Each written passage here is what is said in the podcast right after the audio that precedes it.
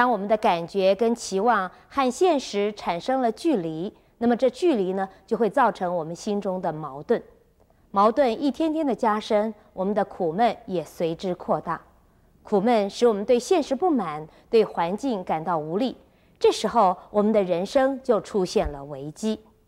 有很多人甚至为了使苦闷得到弥补而盲目的追逐。以为借着更多的名利或者是权势的获得，苦闷就可以发泄了。这样恶性循环的结果，反而产生现实生活的不安。那么，如何冲破人生的苦闷，回归自在呢？我们现在就恭请圣严法师来为我们开示。从释迦牟尼佛告诉我们的真理啊，就是认定。而且说明，人生就是苦海。我们这个世界，在佛经里头给它的名词呢，叫做娑婆。娑婆的意思啊，就是能够啊忍苦，也也可以说，在世间受苦、耐苦、忍苦的。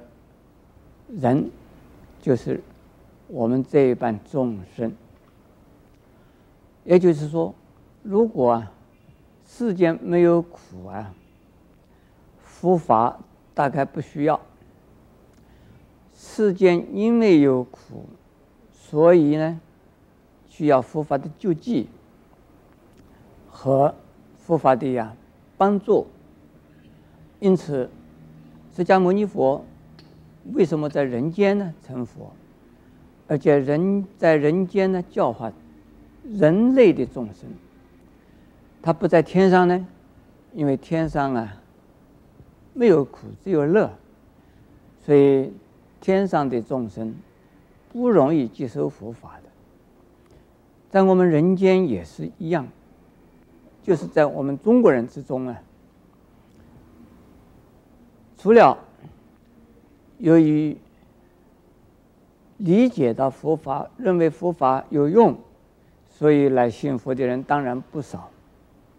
可是很多都是因为呀、由于家庭的变故、事业的呀挫折、爱情的裂痕，种种的原因，再加上啊身体的病障，求。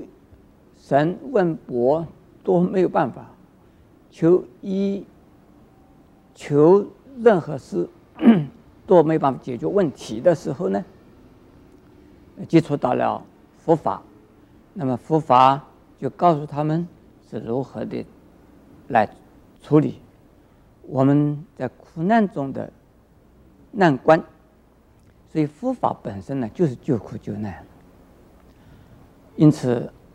人呢，在心理上的矛盾、身心的冲突，以及个人和他人的呀对立，还有呢，我们的身心和环境的一些冲击啊，这是正常的事，因为不和谐。所以彼此才能够啊互相的关怀，这是非常有意思的事啊。因为不和谐，所以需要关怀；因为不和谐，所以需要沟通；因为不和谐，所以需要彼此啊互相的谅解。这些人的美德，都是从啊人的。痛苦之中啊，经验而产生的。因此，佛法就是为了解救我们世界的苦难的。那么，这个呢，从两个方向啊来帮助我们：一种是纯宗教的信心来帮助我们，比如说，因为害病并不好。那就是念佛、念菩萨的名号，诵经、拜忏，也能够使得病好。有的人生意不顺利，诵经、念佛、拜忏这种仪式做过以后啊，哎，生意有了转机。有的家庭啊，到了破碎的边缘，结果由于信了佛、拜了佛、许了愿，哎，结果家庭又没有问题了。这个是纯粹啊，从宗教的信仰而达成的问题，达成解决问题的目标。那么这种层次啊，其实任何宗教都是共同的。你信任何宗教，多有这种功能。那么另外一个层次啊，是啊，实践的，是从用佛法的方法和观念来纠正我们的观念，就能够面对事实，面对现实。而能够啊处理现实，接受现实，而化解现实的问题。另外，用方法，用什么方法呢？就是说佛法有啊八万四千种法门，任一种法门都可以帮到我们的忙。比如说。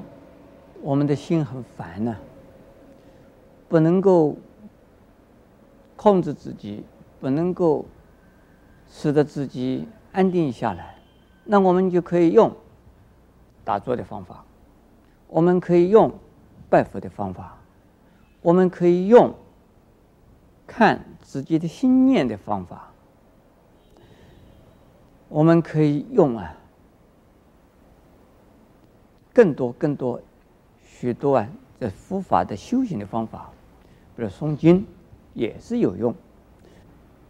可以加上自己的努力，也有真正的所谓贵人相助，因缘会变化的。